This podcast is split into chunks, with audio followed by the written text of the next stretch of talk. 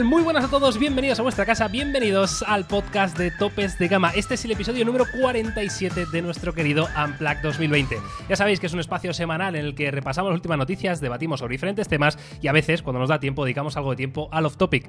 Eh, momento de relajación, básicamente, que no tiene nada que ver con tecnología. Ya sabéis que nos podéis encontrar en las principales plataformas de podcast, como Spotify, como Anchor, como Spreaker, como Google Podcast, como Apple Podcast, como no sé cuál más, y también en YouTube en el canal Topes de Gama Unplugged, donde cada semana subiremos el episodio completo y también cada día una pequeña píldora con eh, temas de los que hemos hablado en el episodio. Así que nada, hoy es eh, jueves 26 de noviembre.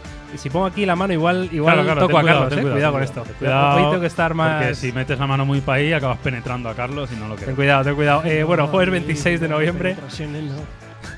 No. Hagamos penetraciones, ¿verdad? Yo soy Miguel García de Blas. Tengo el placer de saludar a Jaume Laoz y a Carlos Santagracia. ¿Qué tal, chicos? ¿Cómo estáis? ¿Qué tal? Muy buenas a todos. Pues nada, muy bien, con muchas ganas de hablar de, de pocos, por ejemplo. ¿De ¿no? pocos? De, de- de uno de los habla, teléfonos, de uno de los grandes teléfonos que faltaba por llegar en este año 2020. Así que nada, con muchas ganas. Carlos. Y ¿qué tal, nada, recordar, además de esto, también quiero hacer un pequeño recordatorio porque tenemos vigentes dos, eh, realmente tres, pero bueno, dos sorteos internacionales en nuestro Instagram. Así que si os metéis en el Instagram de Topes de Gama, recordaros que tenemos el sorteo de un Vivo Y70. ¡Viva! ¡Vivo, vivo! Y además de una Insta One R, una cámara modular con un sensor de una pulgada. ¿Cómo te queda? Eso Me muchísimo. quedo loco, ¿eh? Ojo, ¿eh? Pedazo de sensor.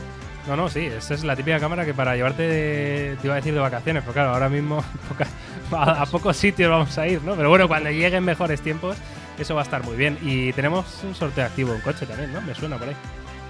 Así es, sorteamos un coche Claro. gracias a la gente del Shop. Te Estamos, dejamos toda la estamos ya tan acostumbrados a sortear cosas top que se Claro. nos olvida que estamos sorteando un coche de 26.000 euros. Bueno, eh, bienvenidos a todos y a todas este episodio 47. Eh, tenemos un poco feedback vuestro, ¿no? Del episodio anterior. Mucha gente dijo, ostras, si no llegáis a decir que Carlos es un holograma, mm, me lo hubierais colado, pero del tirón, ¿eh? Hoy no lo decimos y ya está. Hoy no lo decimos. Eh, no sabemos si Carlos es un Que la holograma. gente o lo no. opine en los comentarios si está realmente aquí o si es un holograma. Pues ya veréis en breve, a la que metamos una cosita. Buah, se ya veis, eh, con ese detalle se nos va a ir la olla, ¿eh?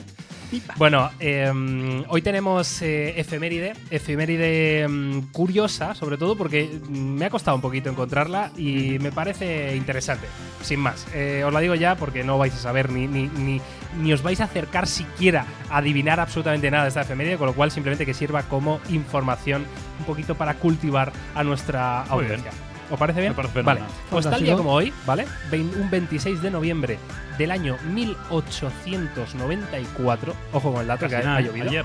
ha llovido, nació Norbert Weiner, ¿vale? Que es el padre de la cibernética. Uh, ¿Qué dirás? ¿Qué es la cibernética, ¿Puedes definir cibernética, por favor? Vale, cibernética no te lo tampoco muy claro, ¿eh? pero es como la ciencia que estudia cómo adaptar eh, el comportamiento de los seres humanos o las acciones de los seres humanos o seres vivos en general eh, al campo de la robótica, electrónica, mecánica, Muy etcétera, bien. etcétera. ¿no? Entonces, una de las eh, claro, una de las aplicaciones más típicas es, eh, lo diré, los mm, Brazos biónicos. esto es, ¿no? O sea, las, las prótesis, las prótesis, todo este tipo de cosas. Bueno, pues este tío fue el, el padre de la, de la cibernética, matemático, filósofo estadounidense y profesor de matemáticas en el MIT. Perdóname, ¿Qué te pero esto es una mierda de efeméride. Eh, oye, mira, efemérides. está riendo. el- es la peor hoy- efeméride que he visto en mi vida. eh, cumpleaños de mi madre, nen. Vale, pues ya 75 está. Ahí Pues oye, Eso es ahí lo está. importante. No el Wagner. Eh, que yo el Wagner vale. este pensaba que te referías. ¿No había un jugador de fútbol se llama no sé qué Wagner? Bueno, yo he, pro- yo he pronunciado. Ese es Musa, Musa Bagué, pero. Wagner Love, ¿no os acordáis de este? Hostia, el Wagner Love, es verdad, sí, sí, sí, sí. Eso bueno, yo este me es, había esto es cogido en el. Pro Evolution Soccer en alguna ocasión, seguramente, ¿eh? Totalmente. Tenías la, fe- la efeméride del fallecimiento de Diego Armando Maradona. También. Madre mía. También podríamos haber hablado de esto, pero más siempre hay sentido. que orientarlo a la, a la tecnología o El- a la madre el de Carlos. pelusa, el pelusa de Android o de iPhone. Hombre, yo creo que era, no sé si de Android o de iPhone, la verdad. No tengo ni idea, no tengo ni idea.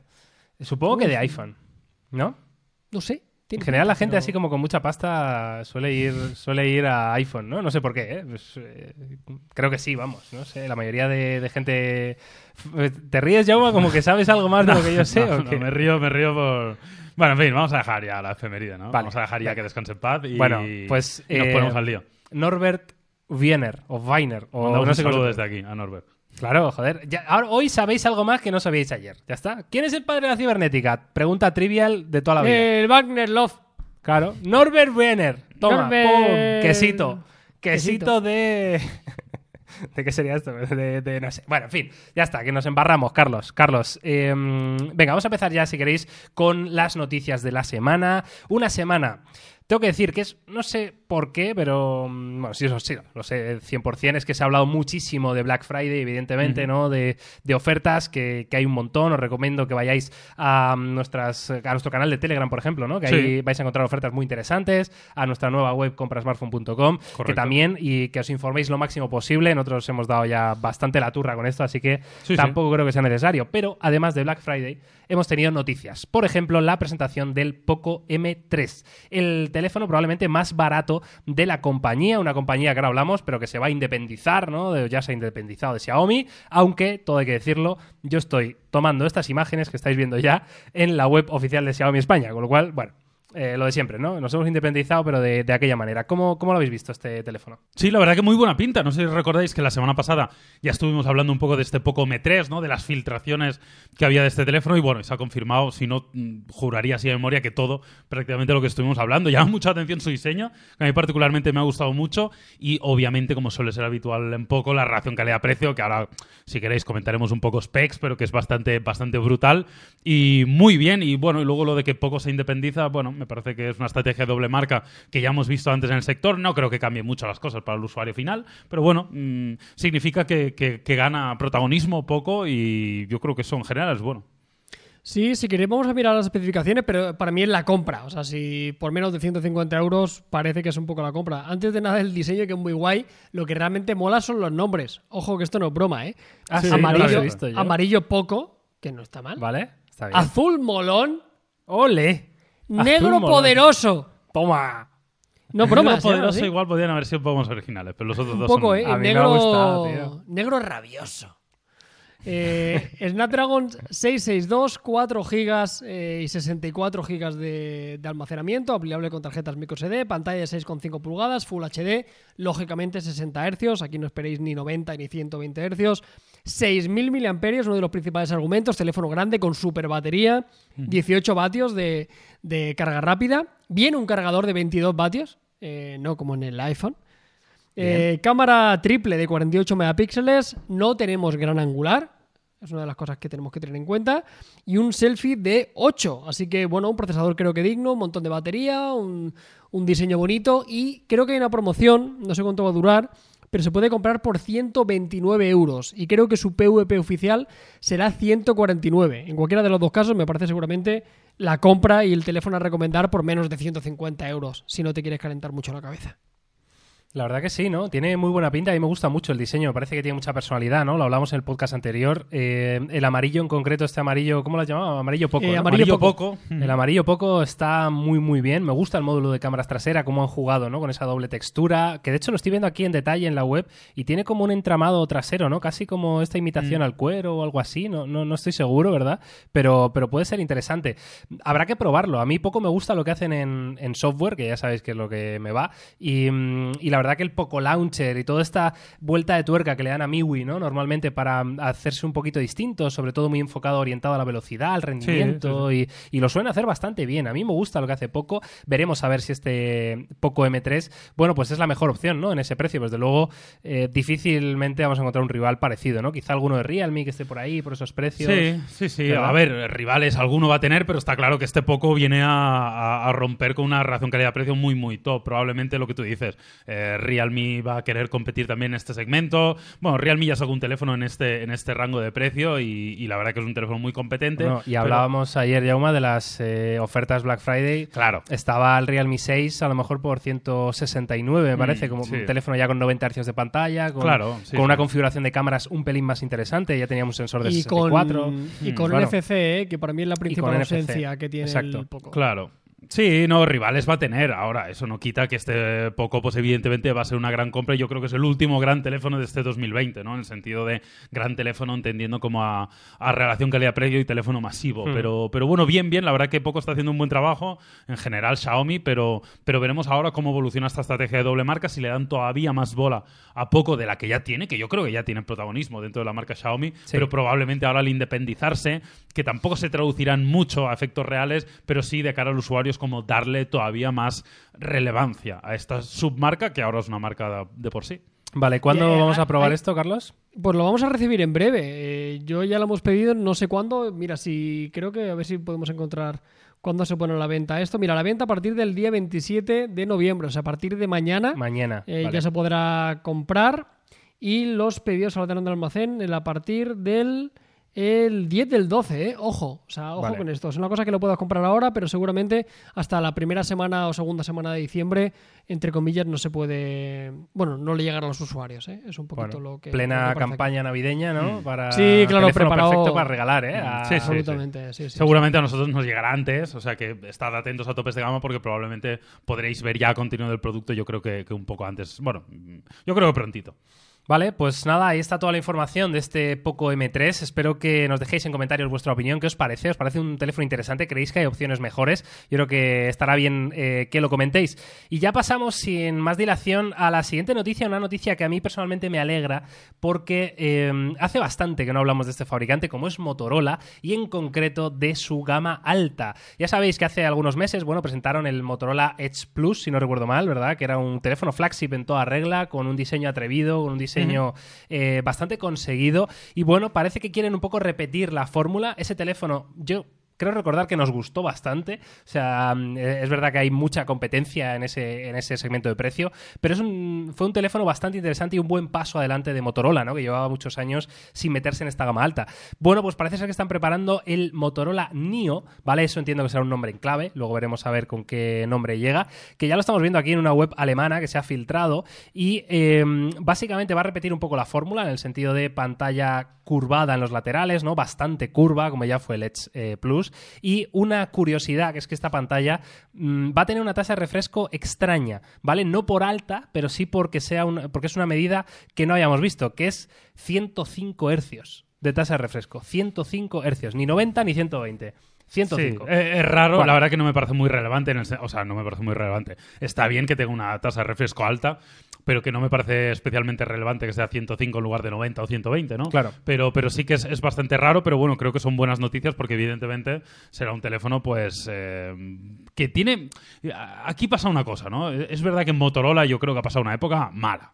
O sea, diría incluso muy mala. Sobre todo una época de yo creo que no sabía hacia dónde dirigirse. Yo creo que lo peor que le puede pasar a un fabricante es no saber cuál es su estrategia. O sea, tú puedes tener un, enfoque claro y que te salga mejor o que te salga peor. Pero yo, la percepción que tenía desde Motorola es que no sabían hacia dónde apuntar. Iban pegando tiros al aire y a ver si sonaba la flauta en alguna ocasión.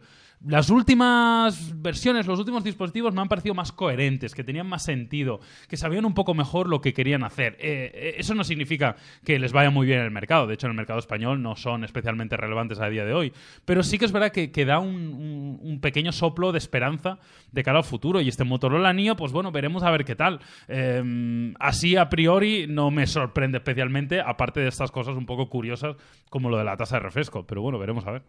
Sí, a, colación de lo que decía Yauma, tiene sentido porque recordemos que Motorola hace unos años pasó a ser parte del fabricante Lenovo. Eh, creo que cuando realizaron la, compra, los primeros uno o dos años, creo que, que, todos estábamos bastante contentos y creo que Motorola no hacía unos malos teléfonos. Yo creo que también heredado de que la estrategia que llevaban estaba continuando, ¿no? Yo creo que se ha empezado a notar la mano de Lenovo con la generación esta de teléfonos que han sacado. Recordamos que el portafolio de, Motorola aumentó un montón. Antes teníamos los Motorola normales y de golpe empezaron a salir las variantes estas de nicho, ¿os acordáis? Que si el Zoom, que si el Action, que si el de Rita, que si el Power, que si no sé qué que no estaban mal, pero tampoco estaban especialmente bien, porque igual destacaban en una cosa sobremanera, pero en el resto eran teléfonos que no eran equilibrados. Donde Motorola siempre había destacado por tener los teléfonos, antes de la erupción de los teléfonos chinos, como el típico teléfono súper equilibrado, con los Motorola Moto G de turno, que siempre eran súper recomendables, ¿no? Este teléfono no tiene mala pinta, pero yo veo las especificaciones y si las recordamos, es que me parece prácticamente un calco a lo que ya era el Edge Plus. O sea, 865, 8 GB de RAM, una versión de 12, 128, 90 o 105 Hz, una configuración de cámara muy parecida. Entonces lo veo y, lo digo de, memoria, pero no le encuentro casi diferencia eh, ni, a, ni a nivel de especificaciones casi, ni a nivel de, de diseño. Quizá el procesador es el único pasito adelante, pero me parece un teléfono excesivamente parecido. Recordamos que el Edge no estaba nada mal porque era un teléfono también que no era tan super flagship, no costaba mil pavos, era como un equivalente al LG Velvet. Eran dos teléfonos que guardaban un montón de similitudes, ¿no? Que por unos 700 pavos, bueno, pues se encontraban en ese camino entre no me quiero gastar mil, pero tampoco quiero un teléfono de 400, ¿no? Pues parece que es esa misma estrategia, pero metiéndole un SOC, un procesador más potente. ¿Será suficiente? Pues ya veremos. De primera no parece que sea una locura. Yo estoy, estoy de acuerdo. Eh, creo que de hecho la, esta compra por parte de Lenovo no. O sea, mm, que me- se me entienda, ¿eh? creo que no lo han hecho bien todavía. No han conseguido dar con la tecla, ¿no? De aprovechar de verdad esa sinergia entre Lenovo, que es un gran fabricante en, en China. Y de hecho, los modelos que tiene Lenovo bajo marca Lenovo son bastante espectaculares. ¿Te acuerdas de Yauma, sí, que estuvimos sí. viendo en algún mobile? De estos. Lenovo Z5 Pro, que, que eran realmente bestias pardas en cuanto a specs y con diseños con personalidad, no te digo más feos o más bonitos, te digo con personalidad, te digo diseños arriesgados, diseños llamativos, eh, muy orientado a, a público joven incluso, ¿no? Con colores, con degradados, con historias. Y veo a Motorola que está siendo más conservador. Es verdad que mm, nos incluyen con el Edge Plus esta pantalla curva, pero quiero decir, esto lo hemos visto ya mm, 100.000 veces y de hecho hasta ya últimamente la tendencia es lo contrario, ¿no? A Sí, claro. ofrecer pantallas planas porque se ha demostrado que esto es una tontería como un castillo y al final tienes Bueno, reflejos. bueno, tampoco- no, yo no no una diría tontería, tanto, ¿eh? pero es verdad que, que da como Hombre, impresión de más espectacular, pero Mola efectos más prácticos- ergonómicamente, es más top, tío. es más top, pero Yo los fabricantes top no yo- la usan, ¿sabes? Mm, Entonces hombre. es más top según para llenar portadas, a lo mejor sí. pero- Hombre, Samsung lo sigue utilizando. Mm, Ya los últimos eh, Samsung prácticamente no tenían pantalla curva. El S20 Ultra es pantalla plana, por ejemplo, ¿no? Ahí no sé yo, ¿eh? Sí, ¿El Note sí. 20 Ultra no tiene la pantalla curva? El, Noto- el- el Note no lo sé. El Note Noto no lo sé. Yo juraría que sí, ¿eh? ¿eh? Samsung está, o sea, Yauma está Es que yo soy muy fan de la pantalla curva, tío. y a mí Noto- me... ¿Hacéis un mini enfrentados? Estamos enfrentados. No, ahora, ahora no es el momento. Pero, pero sí, sí, yo soy fan de la pantalla curva todavía, la verdad, que me, me sigue pareciendo que tiene un mejor efecto wow, me sigue pareciendo que es como más inmersivo, incluso te diría que ergonómicamente es mejor. Es decir, ese, ese paso final de la Claro. pantalla de terminar en un, eh, en un corte seco o, o terminar de una forma más progresiva, me parece que Estoy es de mejor acuerdo, a la pero hora de interactuar. pero de manera muy ligera. O sea, Sí, no, o sea, claro, no, no, no. En- lo que en vemos eso no te en, lo voy a que vemos en los Ah. Mate eh, 40 Pro, ¿verdad, Carlos? Que tú lo Eso tuviste, es que también tenía esta, esta pantalla lo en cascada. Claro, claro. A mí Es esto me parece. O sea, yo, lo- yo Yo- ese no teléfono eso, lo claro. veo y me pongo a llorar. O sea, tiene un, o sea, Claro. hace una raya verde. Exacto. No te puedes ni imaginar. O sea, lo veas por lo veas, es como si tuvieras una raya verde que corre de arriba abajo del- de los ángulos de visión. Es fatal, muy mal. Claro, bueno, me refiero sí, sí. que al final Motorola podía haber apostado por otro tipo de diseño, ¿no? Un poquito más en la línea de lo que está haciendo Lenovo. Y además, creo que le falta a Motorola, que esto siempre, históricamente, antes valía, antes valía con este software pelado que traía Motorola, que estaba muy bien, porque les daba actualizaciones rápidas y todo este tipo de cosas, pero creo que se están quedando un poquito atrás. O sea, ya el gestito este para abrir la linterna y lo otro, que Sí, es, ya. es poca cosa para lo que ofrece la competencia, ¿vale? Que ya tenemos eh, mil servicios, ya cada fabricante es prácticamente un ecosistema, ¿no? Entonces creo que Motorola le falta, evidentemente no tiene el músculo económico que tienen sus competidores, pero si quiere meterse a competir ahí, tienes que competir con todas las eh, herramientas, ¿no? Porque para competir de, man- de mala manera, pues no lo veo, ¿no? En cualquier caso, bueno, este Motorola Neo, veremos a ver, ¿no? Pero como dice Carlos, parece muy, muy similar al, al Edge Plus. Confirmamos que el Note 20 Ultra tiene pantalla curva. El Note 20 Ultra. Note ¿no? 20 Ultra. Claro, lo último de S20 Ultra. ¿Lo último de Samsung qué es? Plano. ¿Qué es lo último de Samsung? Lo más top, lo más flagship, toda la innovación. Ahí El está la Fold 2. curva. ¿El Fold 2 tiene pantalla curva o no? No. Eh, no. Pero es, ¿qué va a porque es tener? plegable, ¿Qué tío, que se pliega. Eso no te has cuenta. dicho cuál es el ¿Cómo- más ple- el más- te has dicho cuál es el ¿Cómo, más top cómo de va a Samsung. tener, cómo, va, ¿Cómo va a tener pantalla curva un plegable? ¿El más top de Samsung tiene pantalla curva, sí o no? Hombre, se curva al pliegue. Ponte, ponte como el, ponte como el Pedrerol. Miguel, ponle firme. Eh, Jaume Lauz.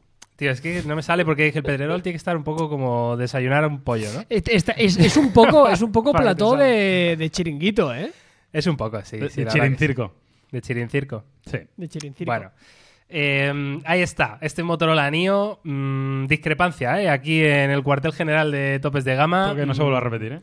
Yo creo que es interesante ¿eh? que la gente nos, nos Sí, que lo dejen los... Me, me interesa. me ¿Qué interesa sois? mucho. ¿Team, team Jauma? ¿Team, team Yatra? Team La curva, gente- team yo, yo la, la gente, por lo que percibo, a mí me gusta la curva a nivel estético, mientras no me Claro. joda. Mm. Pero sí que es verdad que la percepción de la gente es que la curva. Yo creo que estábamos todos muy metidos al inicio. Y yo, por lo que veo en redes sociales, encuestas y demás, la gente está como un poco quemada. ¿eh? O sea, apuesta mucho por pantalla plana. O sea, no, no sé cuánto durará el tema de la pantalla curva, que a mí me gusta, ya os digo, a nivel estético, pero la gente, yo creo que la percepción es que, que no, ¿eh?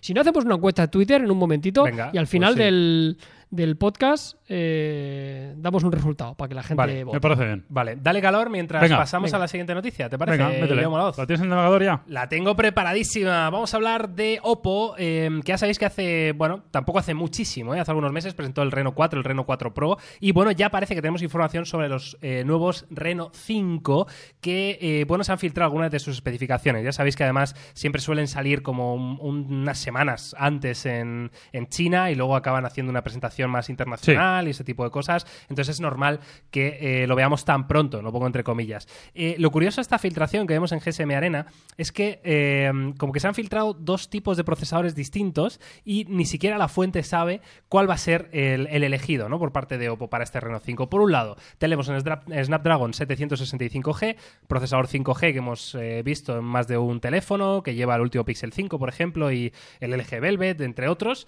que rinde bastante bien. Y por otra parte tenemos la opción de MediaTek, en concreto el Dimensity 1000 Plus, que es la opción más top del fabricante MediaTek. Vamos a ver cuál de los dos es el elegido. De hecho, se han filtrado hasta los benchmark con ambos. eh, procesadores, ¿no? Y, y la verdad que es curioso, ¿no? Que hablemos de este Reno 5, que por otra parte parece que van a mantener bastante la línea de diseño, ¿no? No creo que hagan ninguna cosa demasiado extraña. A mí lo que me sorprende es que estemos hablando del Reno 5 cuando el Reno 4 lo analizamos hace, bueno, pues Ya, relativamente, relativamente poco, ¿no? ¿verdad? Sí. O sea que es bastante actual. Estamos hablando de, mira, eh, el Reno 4 estamos hablando de hace poco más de un mes, ¿no? Con lo cual me, me- me sorprende. Es verdad que Oppo lo ha hecho alguna vez, en el sentido de esto de, de que de repente te saca otro, ¿no? Porque sí que es verdad que los timings a veces con China los lleva un poco así, que sale en China y luego sale en Europa de forma internacional, etcétera, etcétera. Entonces es probable que este teléfono igual se esté filtrando de lo que va a salir en China, que igual es probable que salga antes de lo que salga aquí en Europa, porque ya ha pasado con los Reno de que salen primero ahí que, que aquí. Pero, pero bueno, veremos. A ver, a mí me genera curiosidad lo del procesador. Corrijo, qué tal. corrijo lo del procesador, me perdonáis, que, que lo, había, lo había entendido yo mal. Eh, dicen que el Oppo Reno 5 venga con Snapdragon 765 Vale. y el 5 Pro sea el que venga Ah, con claro. Dimensity 1000 Plus, ¿vale? Esto es lo que Sí, dice porque, la fuente. porque llama la atención, porque en, esta, en, en esas imágenes que aparecen hay un benchmark, que ya sabéis que nosotros no somos muy, muy amantes de esto, pero sí que hay una diferencia notable ¿eh? a nivel de, Sí. Sí, por lo sí, menos sí. del numerito que aparece, porque al final no, no deja de arrojar más que un dato para las pruebas del single core y del multicore en gráfico y en, y en potencia de, de la, de la CPU, pero bueno, veremos. Eh, Hablamos mucho de MediaTek y demás. Yo recientemente hemos analizado el Realme 7 5G, probamos el Dimensity 800U, que por concepción y por tipo de, procesador no tiene nada que ver. O sea, es un procesador mucho más mucho más eh, sencillo y más destinado para la gama media, a diferencia de este que se supone que será para un flagship. Y no va mal, está bien. No creo que vaya como los Qualcomm de turno, sigo teniendo la percepción que llevo arrastrando de los últimos años, pero ahí están. Lo único que sí que es necesario, o sea, necesitamos que, que, que haya más dispositivos con otros procesadores por el bien de todos, ¿no? Yo creo que no es demasiado sano que, todos eh, juguemos con Qualcomm, aunque para nosotros siempre sea un poco la, la mejor opción. El tema de Kirin se va a quedar como muy, muy residual, así que MediaTek tiene que dar un paso adelante. Y también en la gama alta. Así que veremos, sobre todo a mí lo que más me interesa es cuántos fabricantes se suben al carro. Y Oppo, a mí me gusta y está haciendo las cosas muy bien. Creo que es un teléfono que siempre lo decimos que cuesta un pelín más que las alternativas chinas tradicionales, pero con cámara, con diseño y con algunos detallitos que suelen ser diferenciales. Y este teléfono, si hacemos un pequeño repaso, por lo menos el, el normal, vendría con 6,4 pulgadas, OLED, 4.300 mAh, 65 vatios, que es una de sus eh, fuerzas y que siempre suelen eh, apuntar con esto, ¿no? Con la carga rápida y luego una configuración de cuatro cámaras bastante estándar. El típico gama media, pero con el tema este del procesador. Veremos qué, qué hace. Recordemos que los Reno, normalmente, al menos en la última generación, no es un producto, sino que es una serie de productos. El Reno vino con el Reno, Re- eh, el- perdón, el Reno 4 vino el Reno 4, el Reno 4 Pro, el Reno 4Z, El Z, ¿verdad? con lo cual evidentemente ahí, o sea, no es que el Reno 5 vaya a ser un gama media, es que probablemente habrá un gama media baja, un media alta, incluso, o sea, el Reno 4 Pro es un teléfono de gama alta, no es super flagship, pero es un teléfono Sí. de gama alta, con lo cual estos Reno 5 es probable, a no ser que Oppo cambie la estrategia ahora, que tengamos dos, tres versiones o incluso vete a saber si cuatro y, y se en diferentes rangos de precio. De hecho, como dice Carlos, eh, parecía que, que iban a estar un poquito desubicados la familia Reno en cuanto a precio, pero luego no están así, ¿no? Porque como dice Carlos, están sabiendo diferenciar mucho en cámara y en diseño. Y son dos, dos partes de un teléfono que son bastante importantes a la hora de comprar. O sea, por muy increíble que sea el teléfono, si es feo, eh, os puedo asegurar que hay muchísima gente que directamente lo descarta del tirón. Sí, sí, me da sí. igual lo que tenga, o sea, no me entra por los ojos, no me gusta este teléfono, ¿no? Entonces es súper importante. Y luego el apartado fotográfico, evidentemente, pues oye, si consigues destacar un poquito, aunque tengas quizá sobre el papel un peor procesador o un poquito menos de memoria RAM o un poquito menos de batería, ese tipo de cosas, ¿no? Al, al usuario medio no es algo tan súper relevante, ¿no? Porque el procesador le entra por un oído Qualcomm no sé qué y de, de Mediatek no sé cuántos, es que a, a un, a un usuario medio le da lo mismo esto, ¿no? Entonces creo que Oppo está siendo inteligente en este sentido, sabiendo diferenciar esta familia de otra, el resto de la competencia, ¿no? Así que veremos, tío, por Reno 5 o la familia 5 Reno 5. a como mí, dice- como dice yo, yo te voy a decir una cosa. A mí me gusta mucho la familia Reno 4 y, y abogo mucho por eso, en el sentido de. Creo que hay unas lecturas demasiado simplistas muchas veces Sí. de los teléfonos de. Tal procesador significa que tiene que costar tanto precio. Sí, verdad. Pero es que el procesador es uno de los 27.000 elementos, por ejemplo. Con, la, con, la, con Oppo pasa mucho de que a veces tiene un procesador inferior a otros teléfonos que tiene un procesador superior, pero por ejemplo tiene más memoria RAM y más almacenamiento, o por ejemplo tiene una carga más rápida, o por ejemplo tiene una mejor configuración de cámara, o por ejemplo tiene un mejor audio, o por ejemplo tiene una mejor pantalla, o por ejemplo tiene un mejor diseño. Y creo que hay que mirar de forma global. De hecho, creo que el futuro, mucho, el, futuro de, de- de los buenos resultados de vender teléfonos vendrá más por estos elementos. De hecho, pasa en otros, en otros sectores, ¿no? Muchas veces la gente se compra un coche y mira menos el motor y mira más el diseño, por ejemplo, o mira más el espacio interior que, el consumo, o mira más, ¿no? Entonces creo que hay que verlo de una forma muy global y creo que hay varias marcas, por ejemplo Oppo, pero por ejemplo también lo hemos visto con Vivo, que, no van tanto a la pelea de Xiaomi, por ejemplo, de procesador eh, por precio, sino van a la pelea de eh, multimedias, intangibles, diseño, eh, configuraciones de cámara, cosas diferentes en la fotografía, y creo que tiene sentido. No digo que todo el mundo se tenga que comprar estos teléfonos, ni muchísimo menos, pero creo que tiene sentido diferenciarse por eso. Totalmente de acuerdo. Eh, Carlos, Jauma, si os parece, acabo de ver una cosa aquí en esta web de GSM Arena que me ha gustado, me ha parecido súper interesante y vamos a hacer ahora mismo, vamos a hacer eh, los teléfonos que más interés están despertando. Estaba viéndolo justo ahora. ¿A que sí, tú? Esto tiene una pinta, esto hay que Pero hacerlo. lo he pensado, ¿eh? Lo, pero Esto lo he pensado con malicia. Del Sí, sí, rollo, sí, sí, sí. Ojo. Eh, No, o sea, entiéndeme, ¿sabes? O sea, del rollo, uy, esto está muy. O sea, es una información muy jugosa. Ojo, cuidado. ¿Ahí se ve o no se ve? Sí. Vale. Eh, curioso. Eh, punto número uno. El dispositivo con más visitas diarias eh, de consultas a la web. Ya sabéis que GSM Arena principalmente se caracteriza por tener una hoja de especificaciones pura y dura, ¿no? De, de los teléfonos. Es como la base de datos más grande, ¿no? Telefonía Algo mundo. peor, algo peor que comprasmartphone.com. Sí, sí, no- no está todavía al nivel, De pueden, hecho, no, no, no me extrañaría que comprasmartphone.com copiara esta idea. No está mal. Mira lo que te digo. Vale, entonces. Quien eh, dice fijaos- copiar dice inspirarse. Fijaos el interés, evidentemente el número uno es para el Poco M3 porque acaba de salir, entendemos que está un poquito Sí, claro. desvirtuado, pero luego vienen Oppo Reno 5 Pro con 34.000 visitas diarias, eh, iPhone 12 Pro Max en tercer lugar con 30.000 eh, visitas diarias, Samsung Galaxy A02S, que es un teléfono que no Uh. tengo para nada en la hoja de, de mira, o sea, no el punto Tiene de ser mira. más- no sé- tiene- no sé- tiene no sé que costar es. 100 pavos esto. Seguro, en la India lo está petando. Claro, y el Samsung Galaxy A12, que de hecho es que acabo de ver que han salido hace poquito, de hecho han debido salir hace un par de días y debe ser un teléfono muy de entrada, pero claro, al final a la gente esto, esto le interesa. Después tenemos puesto número 6 para el Poco X3 NFC, que fíjate que sigue ahí, ¿eh? Sigue, es uno de los teléfonos probablemente más buscados, ¿no? De, Es en que el, specs, el ¿no? Galaxy A02S y el A12 se presentaron hace 21 horas. Ah, vale, o sea, que se han presentado ayer. Vale, vale, entonces ent- empiezo a entender un poquito más. Vale, pero curioso, ¿no? Y, y luego tenemos el Galaxy A51, que este lleva más tiempo y aún así también muy, mucho interés por parte de la gente. Xiaomi Redmi Note 9 Pro.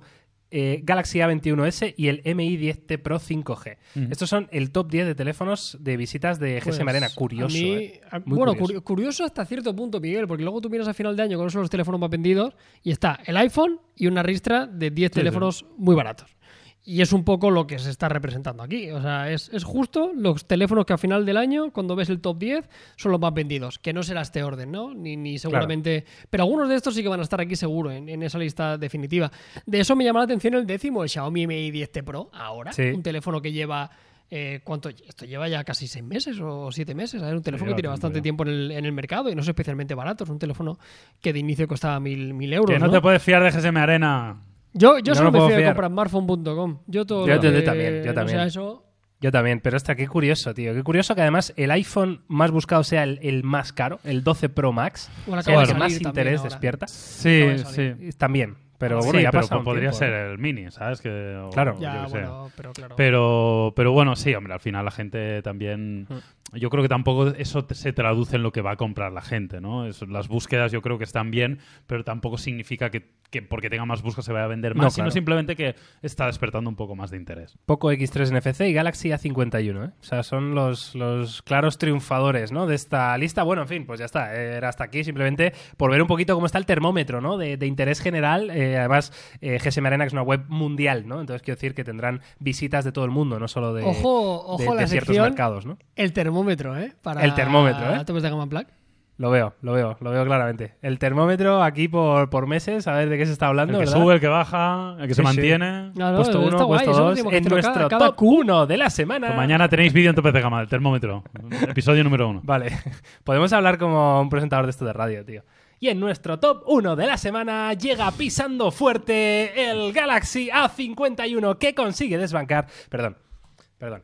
Lo siento, vale, pues ahí está eh, toda la información del Renault 5 y de este termómetro de interés. Y podemos irnos a la siguiente de las noticias, chicos. eh, que esta es una noticia aquí conjunta. Vamos a hablar de los plegables de Samsung. Lo digo en plural porque eh, vais a ver solo una noticia, pero esto recoge unas cinco noticias diferentes, cinco rumores que han ido saliendo durante esta semana de los plegables de Samsung en 2021, ¿vale? Parece que va a cambiar bastante la cosa. Parece que Samsung se ha dado cuenta de que siendo el único fabricante que está haciendo esto bien, pues quieren potenciarlo al máximo, claro. ¿no? Entonces, una de las noticias hablaba de que vamos a ver cinco nuevos plegables en 2021, aunque en concreto esta noticia que estáis viendo eh, nos habla de tres y uno en concreto es eh, algo que a mí personalmente me llama mucho la atención, como es un Fold Lite. Es decir, puede ser que 2021 sea el año de los plegables baratos.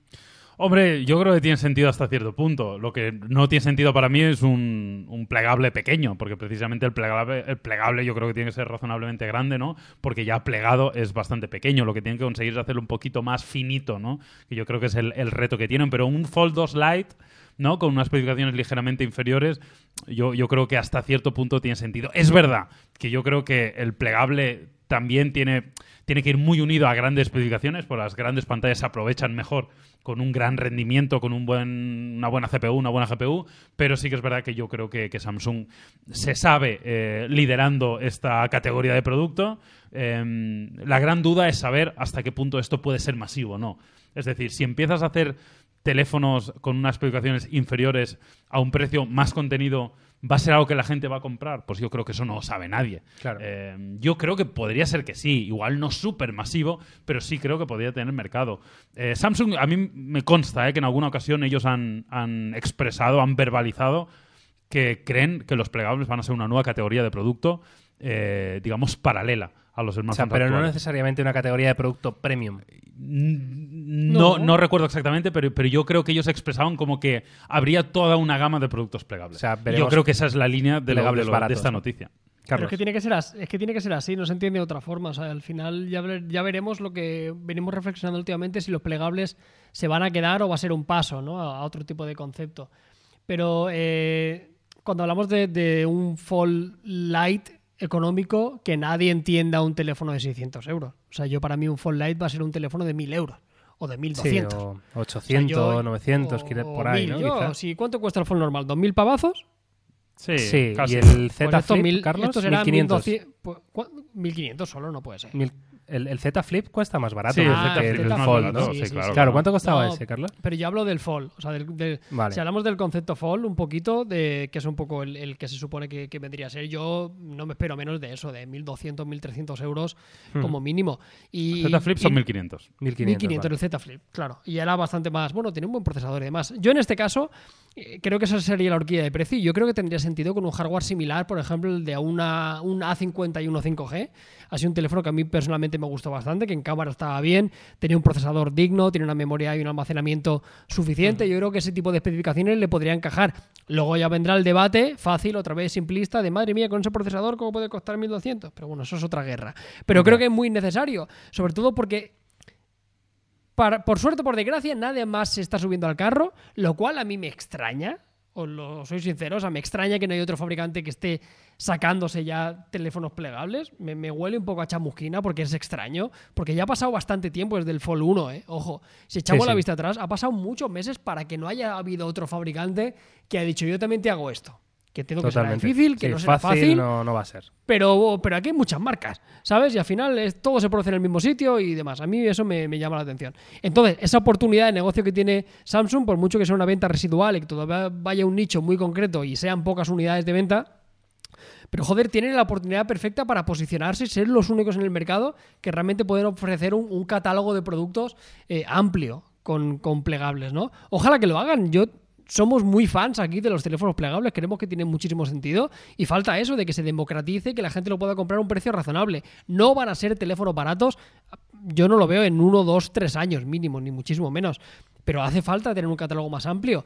Y, y yo creo que Samsung puede hacerlo y ojalá lo haga, porque en su momento lo hicieron con el Note y demostraron que fueron unos pioneros, que fueron unos visionarios. Y si alguien puede hacerlo y acompañarlo con una campaña de marketing masivo y que llegue a todo el mundo y, y que tenga percepción de marca, de que todo el mundo confíe en este producto, porque es una marca que, que has tenido durante años, tienes tu televisión, es una marca histórica, es Samsung. Pues hostia, ojalá no dejen pasar esa oportunidad porque se la están dejando votando. Tan fácil que me extraña, que ya te digo, que yo a mí me huele a chamusquina por algún sitio. Sí, algo, algo ahí que no tiene que ser tan fácil. Eh, vamos a completar la noticia, ¿vale? Esta noticia habla de tres modelos prácticamente confirmados y de hecho quiero que me deis vuestra opinión. Lleváis viendo durante un ratito que hemos pinchado la imagen del Galaxy Fold eh, Lite, ¿no? Que desde luego en diseño esto no está confirmado, ni muchísimo menos, es, es un rumor, no tiene por qué confirmarse, pero lo que sí apuntaban los rumores con, con fuentes bastante fiables es que este eh, Z Fold Lite lo íbamos a ver o Samsung la idea que tenía era de presentarlo a finales de este 2020. ¿Qué pasa? Que con la pandemia de por medio, este modelo se retrasa y probablemente lo veamos a principios de 2021. Como veis en el diseño, parece que cambia un poco el concepto incluso porque la pantalla de fuera eh, es, en vez de ser una pantalla utilizable, pasa a ser prácticamente una pantalla de notificaciones, de consulta rápida y vamos a tener que abrir o, o raya, desplegar ¿eh? el, es dispositivo y- para cualquier cosa, ¿no? Entonces, claro, cambia un poco el concepto de Es plegable. otro rollo. Entiendo que para hacerlo más barato, claro, pero Pues a mí no esto sé me hasta qué punto merece la pena. a, morir, a morir. A mí esto, sinceramente. Sí, ¿eh? probablemente la idea, la idea sea esa. Es, es evidente que yo creo que esto claramente está enfocado a conseguir hacer el teléfono mucho más económico. Claro. Es verdad que yo creo que pierde parte de su encanto, ¿no? Que era, que era, no- que era utilizar el plegado en momentos específicos, ¿no? Y, y que gran parte del tiempo tuvieras un teléfono normal y pudieras hacer la gran mayoría de cosas, ¿no? Yo creo que se queda un poco a medio camino probablemente para posicionarse en otro rango de precio donde lo más probable es que no pudieran hacerlo a día de hoy pues todavía con esta, con esta doble pantalla. Veremos a ver si se acaba confirmando. Sea como fuere, yo celebro que venga otro concepto más y que, y que aumente en este, este catálogo, pero evidentemente yo creo que el concepto que tiene más sentido es tener una pantalla delantera en la cual hacer vida normal Sí. y luego para cosas específicas, multimedia, eh, mapas, eh, navegación, eh, multitarea, pues ahí sí desplegarlo y tener pues todo este tamaño de pantalla enorme. Vale, el siguiente sería el Z Fold 3, que este ya lo hemos visto en, en este canal, en Topes de Gama Unplugged. Hemos eh, hecho ya todas las filtraciones, que os acordáis que era básicamente mejorar la fórmula, pero por ejemplo en la bisagra por fuera tenía una tercera pantalla ahí de, de notificaciones, muy guapo. Y luego todos los rumores apuntan a dos cosas. Una, que el año que viene, 2021, no vamos a ver, repito, no vamos a ver ver la familia Note, es decir, va a desaparecer porque Samsung considera que tiene pocas diferencias con respecto al S21 Ultra futuro, ¿vale? Entonces, ¿qué van a hacer? Eh, meter en la familia Fold el S Pen, ¿vale? El lápiz de Samsung. Ya, digamos que han conseguido ¿no? esta tecnología para que podamos eh, escribir y hacer todo lo que hacíamos con el S Pen sin dañar esta pantalla plegable, que es algo que hemos dicho que tiene mucho sentido. Y luego hay una tercera opción que va a ser un Z Fold S, esto es lo que se habla, ¿vale? Que va a ser como un paso más allá, un concepto distinto de plegable, es decir, probablemente no solo se pliegue hacia adentro, tipo libro, sino que sea un plegado 360 grados. Quiere decir que lo podremos plegar hacia adentro o hacia afuera, ¿no? Un poco como teníamos en el mm, Huawei Mate eh, este X, ¿no? Que era Eso no tenía está el mal, plegado ¿eh? hacia Eso afuera. Como concepto yo creo que está bien. O sea, el no sé exactamente poder- cómo va a ser esto de loco, pero... A mí me- preocupa más el tema de pues, posibles O, o cómo puede envejecer este concepto, pero, pero no está mal el concepto este de poderlo plegar también en la otra dirección, ¿no? Y poder tener una, una experiencia di- distinta. También es verdad que yo creo que hemos tenido mala suerte con lo que le ha pasado a Huawei. Sí. En el sentido de con lo que ha pasado con, con el tema de Estados Unidos, de, de- de Google, ya sabéis, todo el tema del veto. Y además, yo creo que además la pandemia tampoco ha ayudado, porque yo creo que Huawei, si no hubiera sido por eso, pues sí que hubiera apostado más por el plegable, ¿no? Le hubiera dado más fuerza, probablemente hubieran estado más enfocados en eso y probablemente hubiéramos visto una pelea muy bonita entre Huawei y Samsung eh, y, y eso hubiera sido bueno para todos. A mí me extraña que hayan conceptos tan distintos dentro de una misma categoría. O sea, creo que da la sensación de que tampoco saben por dónde tirar, ¿no? Y da una sensación extraña. O sea, a mí lo del Lite directamente me parece una aberración. O sea, si esto era así, me- no, te para mola. mí no, no hay, bueno, no me mola, es que para mí no hay de dónde cogerlo. Y aunque O sea, valga 500 euros. Pero es que no va a costar 500 euros, esto Ya. es imposible. Es que es imposible. O sea, 799. Me dices, no, es que heredas, no, pero es que qué gracia tiene el plegable si lo voy a tener que utilizar siempre abierto. Si la gracia del plegable es tener más pantalla cuando yo lo necesite, no siempre. Bueno, Para eso me en el compro un muy bolsillo grande. pequeño, claro. Ya, el bolsillo es pequeño, sí, bueno, claro. No sé, a mí me parecería muy raro. Otra cosa es que dijera, mira, heredamos el diseño del Fold original y hacemos un intermedio, ¿sabes? Del rollo, mira, una pantalla un poquito más usable. Pero bueno, ya veremos. Y luego lo otro, eh, no sé, me da una sensación extraña. O sea, ok, para adelante, cuanto más opciones tengamos el usuario, fantástico. Pero si tú tienes una categoría y ya has demostrado que este es el, el Fold original, como lo has hecho, que creo que está muy bien resuelto, eh, ahora de golpe salir con otro totalmente distinto. Hostia, yo, a mí me descoloca a título personal, ¿sabes? Si yo soy un usuario de Samsung, ¿y cuál es mejor? O sea, ¿qué solución eh, es más adecuada? ¿Cuál debería comprarme? Dentro de la propia compañía. Otra cosa es que Huawei haga A y Samsung haga B. Pues entonces tú te comprarás una cosa u otra, ¿no? Pero dentro de la misma familia, dentro de la misma categoría, tener dos conceptos tan distintos, a mí me generaría dudas. Claro. Eh, no obstante, si alguien puede hacerlo es, es Samsung y, y adelante con ellos. Y luego, el- respecto al tema del stylus, creo que tiene sentido. Ya hacía mucho tiempo que, que- que un S y un Note prácticamente no había diferencia de ningún tipo, ni en autonomía, ni en potencia, ni en diseño, ni en, ni en tamaño, que también fue una excusa durante muchísimo tiempo para un Note. También el stylus en un Fold es un argumento de venta para el Fold como tal. Totalmente. O sea, Sí, es sí, una forma de decir. Es el cuaderno, perfecto. Si, claro. si no te lo estabas pensando durante mucho tiempo, ahora ya es perfecto. O sea, necesitabas el stylus. Oye, el fall es, es el lugar adecuado para poder sacarle partido, ¿no? También te va a costar más dinero, lógicamente. Pero creo que es el, el- ese pasito que le podía hacer falta al teléfono plegable para arrastrar a mucha gente. Que también hay que decir que mucho perfil de, de compra de usuario de que compra un Note, el dinero no es un problema. Quiero decir, o sea, ya es un usuario que se gasta 1.200 euros. No le gustará gastarse 2.000 euros, lógicamente. Pero bueno, ya es un usuario que tiene una predisposición a, a un, a un poder adquisitivo mucho más alto, ¿no? Entonces tiene, tiene mucho sentido. Yo lo veo muy claro. Para profesionales que Sí. vayan con un Fold a hacer presentaciones, una pantalla más grande, con la- el lápiz para tomar anotaciones, para hacer un esquema a un cliente, Claro. para mil cosas, es, es clave, es clave. Eh, en cuanto a timings, y ya termino con los Fold, eh, vim- veremos en enero los S21, probablemente en algún momento entre enero y junio veamos el Lite, ¿vale? Y luego en junio va a salir el Z Fold 3, que es el que vimos, eh, en plan, el, el flagship de, de los Fold, ya probablemente compatible con, con el S Pen, y probablemente a final de 2021, ¿vale? Ya para última mitad de año, eh, es cuando veamos este Fold S con ese plegado extraño, con más posibilidades en cuanto al plegado. Claro. Eh, es un poco cómo lo va a distribuir Samsung en principio y siempre teniendo en cuenta que estos son rumores, filtraciones y no hay nada confirmado. Pero bueno, curioso. Sí, encaja un poco también con, pues, con lo que estábamos diciendo, ¿no? Que probablemente veremos Mobile World Congress en junio o julio. Por ahí. Entonces, evidentemente, pues encajaría también con la salida de este, de este nuevo Fold 3. Yo simplemente decir que a, a mí me, me- me gusta el hecho de que de que amplíen el abanico. Eh, es verdad que da como la sensación, lo que comentaba Carlos, ¿no? De, de igual no saber muy bien. O, o sea, es una estrategia que, por ejemplo, nunca haría Apple, ¿no? Que, que- que nu- nunca haría algo así, de decir, oye, Claro. te doy muchas opciones para Claro. elegir. Pero sí que es verdad que teniendo el músculo que tiene Samsung me parece muy inteligente porque dice, oye, yo tengo la tecnología más avanzada que nadie, doy todas las opciones al usuario, lo cual siempre está bien, o dar a elegir creo que es positivo, y además aprendo del feedback y ese feedback lo puedo utilizar para luego definir mi estrategia. Y lo puedo hacer mejor que nadie y antes que nadie porque yo tengo la tecnología y la estoy implementando de diferentes formas, ¿no? Con lo cual probablemente Samsung sepa que van a fracasar algunos de estos modelos, pero va a tener algo tan, tan, tan valioso como es el feedback directo y real de los usuarios. Porque hemos visto históricamente en, en centenares de ocasiones como compañías multimillonarias se gastan millones y millones de dólares en estudios de mercado que luego se demuestra que en la realidad no funcionan. O sea, ha- han habido eh, muchísimos casos, ¿no? O sea, el, el consumidor cuando le hacen un estudio de mercado en específico, de nicho y demás, da unas respuestas o, o- o- o tiene unos comportamientos que luego no se corresponden a lo que hace en la realidad, ¿no? Con lo cual yo creo que Samsung, uno de los motivos también es voy a aprender de lo que me dice la comunidad, de cuál compran, cuál no compran, por qué lo compran, y a partir de ahí terminaré de definir mi estrategia. Claro, para eso hay que tener un músculo y hay que tener un par de, de, de Un huevos par, un par. para, para ponerte a fabricar ahí como si no hubiera un mañana, diseñarlo. Y, la capacidad de que te salga mal, como en el Fold primero, que igual fue lo que sucedió, Sí, que, claro. que lo sacaron y... Porque es Samsung, pero esto te pasa con dos o tres teléfonos más y, y- y tu reputación se va a tomar por culo para que es Samsung. Y es un... Es una bestia, ¿sabes? Eh, luego también hay que decir que, que este tipo de, de teléfonos también, a ver cuánta gente lo compra para que sea representativo, porque son teléfonos muy caros en muchos de estos casos, ¿no? Sí, sí, sí. Eh, y lo que tú decías respecto al estudio de mercado, está claro que para mí la principal diferencia es que cuando te preguntan a ciegas, no está el componente de tú haberte gastado de tu bolsillo 1.200 euros. Entonces tu componente crítico sube a la estratosfera, porque ha salido Claro. de tu bolsillo ese, Sí, ese sí. gasto, claro.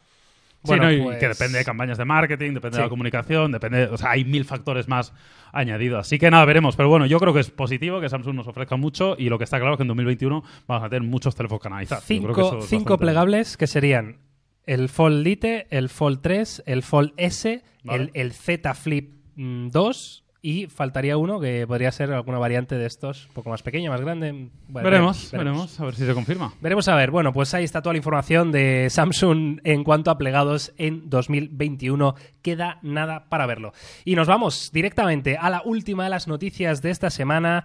Que, bueno, ya visteis, ¿no? Que la semana pasada, en el episodio anterior, hablamos del OnePlus 9, una filtración del próximo, uno de los próximos flagship, ¿no? De la compañía para el primer trimestre de 2021. Bueno, pues ahora tenemos información de la versión Pro. OnePlus 9 Pro se ha filtrado eh, en diseño, que lo estamos viendo aquí, la verdad, muy similar a lo que vimos en el OnePlus 9, que lo vimos en color blanco, con un módulo trasero de cámaras, eh, bueno, muy en la línea ¿no? de lo que estamos viendo, eh, con sensores especialmente grandes. Y luego es curioso, porque lo hemos hablado antes, y me viene perfecto para volver a hilar con la encuesta que ha sacado Carlos Ah, en mira. Twitter que es que este OnePlus 9 Pro parece que va a tener eh, curvatura en los laterales en la pantalla. Así que momento ideal para recuperar eso. Carlos, ¿cómo va la cosa? Venga, vamos a ver, chavales. Venga, decidme cuánto, sin mirad, ¿cuánto creéis que, que está la cosa? O sea, ¿a favor o en contra? O sea, yo digo que a favor de las pantallas curvas hay un 28%.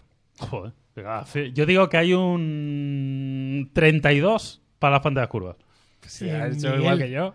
Bueno, Dime. un poco más. Dime. Pantalla curva, ¿Sí? un 27%. Eso que lo has mirado, tío. Que voy a mirar, si me has visto. No puede ser que hayas No acertado serás- por un Hombre, 1%. No serás tú... eh, Yo soy, sí, soy, sí. sí. No serás tú Ana Pastor. No, no, no tiene ni que preguntarlo. Soy, soy. Soy Soy. 100%. De soy Newton. Ana Pastor. No vamos a hablar de... Bueno, en fin. Soy Ana Pastor y... Porque no me has dicho tu horóscopo, ¿eh?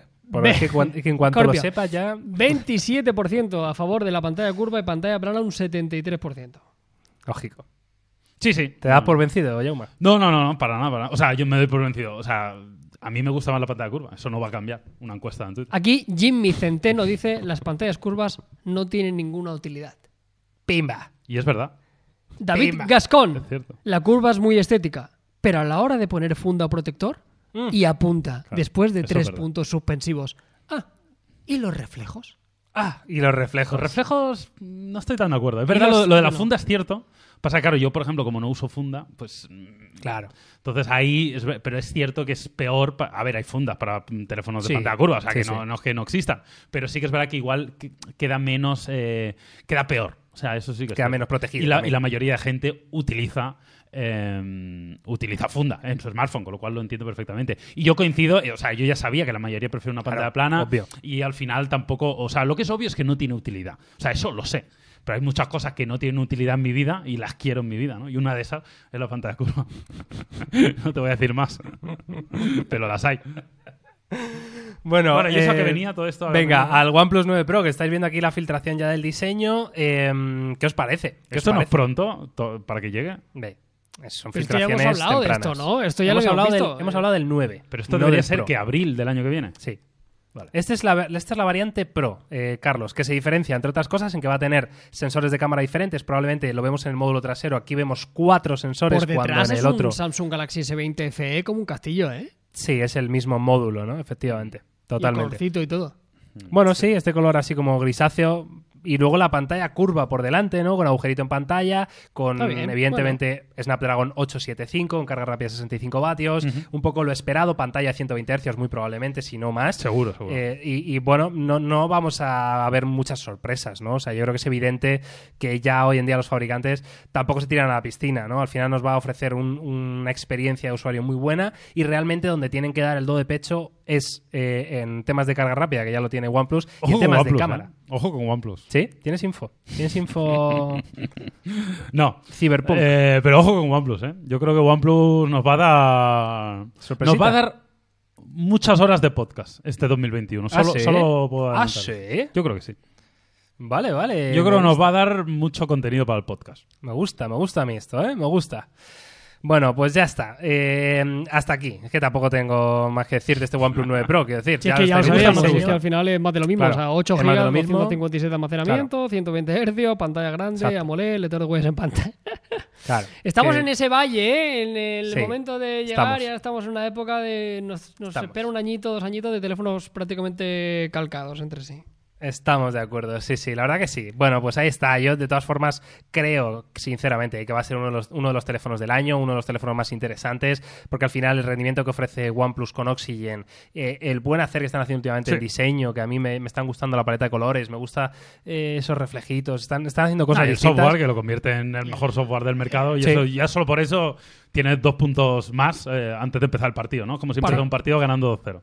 Para mí, el OnePlus 8T es de las cinco mejores compras que puedo hacer este año. Totalmente Sí, de sí. acuerdo. Es, es que no tiene sentido ese teléfono. O sea, porque es que el, el teléfono puede estar mejor o peor, que está muy, muy bien. Sí, sí, sí. Pero es que luego el precio mm, es que no, bueno, no tiene bueno. sentido ninguno, de ¿verdad? O sea, y seguramente en este Black Friday lo encuentras un poquito más barato, con lo cual, Yo creo Es- que tienen menos ofertas, ¿eh? De que claro, ha salido hace menos. O sea, claro. el- Y que en general, por, por política de compañía, por, por tipo de distribución, etcétera, etcétera, creo que es una. Creo que hay menos ofertas que otras marcas que tienen Claro. más ofertas. No digo ni que sea bueno ni malo ni nada, pero me, me huele que hay otras compañías más mainstream, más que utilizan más canales de retail habitual, que yo creo que tiran más de oferta. Podría ser. Pues nada, ahí está. OnePlus 9 Pro. Esto es eh, toda la actualidad tecnológica de esta semana eh, de noviembre, semana evidentemente de Black Friday, semana en la que hemos visto, bueno, noticias interesantes como la presentación del Poco M3, como el nuevo Motorola Neo con ese diseño muy continuista, o por Reno 5, los, todos los plegables de, de Samsung que va a sacar en 2021, y por último este OnePlus 9 Pro. Así que nada, chavales, eh, ¿estamos listos? ¿Queréis hacer off topic?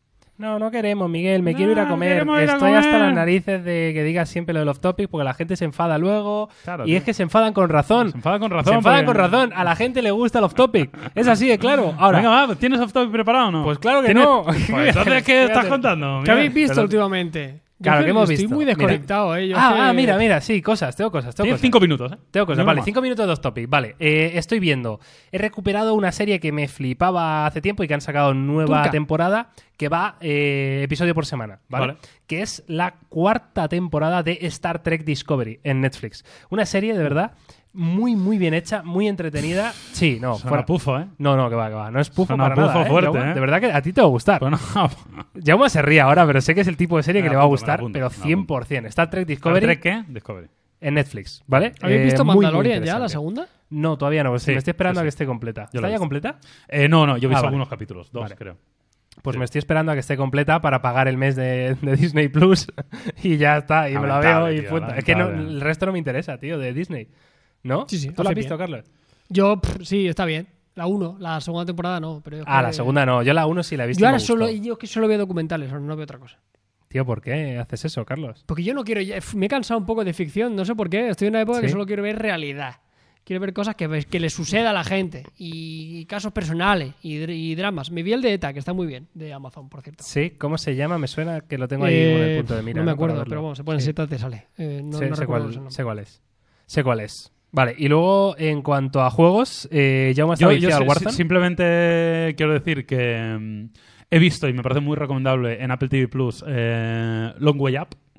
Que es el, Mm, no la sé cuál serie, es. La, es la tercera parte del mundo en moto. Primero Ah, estaba vale, mm, vale. Long Way Run, que es cuando Iwan McGregor y Charlie Long Way Up. Burman, creo que se llama, eh, daban la vuelta al mundo en moto. Eh, luego hicieron Long Way Down, que es que empezaban en Escocia y terminaban en, al sur del todo de Sudáfrica, creo que era en Ciudad del Cabo, no estoy seguro. Y ahora han hecho la tercera parte, que es Long Way Up, donde empiezan eh, en Tierra del Fuego, en Argentina, al sur de lo más sur que se puede estar en Sudamérica, y terminan en Los Ángeles, en motos eléctricas, con unas Harley eléctricas. ¿Y cómo lo cargan esto? Eh, Pues les ponen más de 150 puntos de recarga, luego tiran de enchufarlo en enchufes domésticos, pero en Argentina hace tanto frío que con el frío no carga la moto y las tienen que meter dentro de los sitios para que cargue. Bueno, en fin, es un drama mayúsculo. Es un drama. Pero gordo, está ¿no? muy bien, está muy bien. Long Way Up, os lo recomiendo. Además, el último capítulo se publicó hace un par de semanas, con lo cual lo tenéis entero. Vale, perfecto. Yo os voy a hablar de mi experiencia con Xbox Series S. Venga. que la tengo en casa desde hace algunas semanitas y probando ya el Game Pass a tope y estoy un poco estoy contento porque como tengo mucho donde elegir y, y tengo muchos juegos para jugar y sobre todo tengo opciones de probar y si no me gusta que no, no me importa. estás en primer No plano ahora mismo. Estoy en primer plano, muy bien. Y entonces me he Pregunto, descargado... pregunto, ¿estás en primer plano? Ah, no sé. Sí, Vale, sí, estoy. Estoy en primer plano, Jauma. Vale, vale. Vale, entonces me he descargado el Star Wars Jedi Fallen Order, que es un juego que mm, salió en noviembre de 2019, por ahí, y es un juego que se llevó muchas críticas porque en la parte técnica pues no iba muy bien, ¿no? O sea, tenía como fallitos, eh, los tiempos de carga eran enormes, pero claro, esto en Next Gen, como es Series S, pues eh, está solucionado por completo. Ahora bien, la primera hora que jugué me pareció absolutamente espectacular. O sea, súper épica, muy Uncharted en ese sentido, ¿no? Una cosa de locos. Pero luego te metes en el ya el juego, mundo exploración, mundo muy plataformero, y creo que se les ha ido la olla 100%. O sea, mm, es como un laberinto constante que no tiene Estoy ningún tipo de sentido. O sea, es como, bueno, eh, voy por este camino, de este camino se me abren otros tres, de, ese- de esos tres, de cada uno se abren cinco más, y acabo perdido en una cueva durante horas y horas y horas, y digo, madre mía, quiero salir de aquí y que me dejen en paz. O sea, y, pero el problema es que es como todo el rato eso, ¿no? Entonces creo que la han cagado, pero aún así seguiré jugando un poquito. Y por lo demás, eh, nada más. Estoy de acuerdo, ¿eh? yo también juego al, Fallen en Order y te vas con eso. Está bien. Pues tío, me apetecía lo de Star Wars, ¿Has molaba. jugado tío. Doom Eternal ya? No, es que ¿Te ha eso es petado- solo. te ha- ¿Te ha petado el pegar tiros, ¿no? GR5? No, ese sí lo voy a descargar y voy a descargar Pues GR5 déjate- y, y deja- Halo. déjalo que- Y Halo o sea, 5. Claro. Voy a descargar Deja lo que estés haciendo y ponte con, o sea, ponte Vale. con GR5 lo primero. Es muy satisfactorio. Yo me lo pasé ya en su momento. Y Vale, no es mundo abierto ni mierda. No, no, no, no, es el típico Claro, shooter, shooter, shooter- shoot, pero muy guay. Muy Vale, guay. pero no, pasillero, tienes ¿no? los Battlefield, Sí, muy tienes el. Battlefield 1, tienes el Battlefield 2, ahora con EA Play tienes el. Titanfall También. 2, que es un juegazo. Eh, Vale. Tienes el, Dishonor- el Dishonored 2, Ese que le, está ese muy le guay. probé, Carlos, y no me, no me hizo mucha Bueno, gracia. sí, ese entiendo que es más particular, para que Sí. te pueda molar. ¿A ti te gustó ese o qué? Bueno, no está mal, no está mal. El Dishonored este. No, a mí es que no sé, lo vi un poco raro, tío. Y luego tienes el Team Hospital. No te lo digo. Ah, vale. Importante. Vale, Yo al. Team Hospital le pegué, o sea, me pegué unas horas. No te ¿Le has pegado horas a muerte o qué? O sea, fue una regresión a cuando era más chaval. Divertidísimo, tío. Qué Muy grande, guay. qué grande. Seguían explotando las cabezas, ¿no? Claro, claro, obviamente. Sí, sí. Qué bueno, tío. Qué bueno. Bueno, pues ahora sí. Ahora sí hemos hecho un off-topic, ¿no? Uh, Jaume, me he pasado los cinco minutos. Está bien. Eh, no, no, te- de hecho te quedan unos segundos. Pero, Ah, me quedan unos segundos. Pero no, no hace falta que los aproveches. si Vale, los aprovechamos para despedirnos de la gente, para daros las gracias una vez más, para deciros que este es el segundo episodio en este nuevo plató, Cierto. plató que no sería posible sin vosotros, sin todo el apoyo que estáis dando a Topes de Gama Unplugged en YouTube, que desde luego, oye, os invitamos a que os suscribáis, a que activéis la campanita y a que os unáis a esta bonita comunidad que estamos formando de gente interesada en charlar de Sí. tecnología, ¿verdad? Desde un punto de vista un poquito más relajado. Sí, sí, Más de 10.000 personas vieron el último episodio Sí. en YouTube, eh, Muy bien, más muy bien. otros tantos en las plataformas de podcasting, con lo cual, nada, muy contentos y, y aquí seguiremos mientras haya gente que lo quiera escuchar, claro. Pues nada más, eh, chicos, chicas, chavales, chavalas, nos vemos, nos oímos la semana que viene con Fenómeno. muchísimo más. Carlos Jauma, un placer. Gracias, Adiós. nos vemos.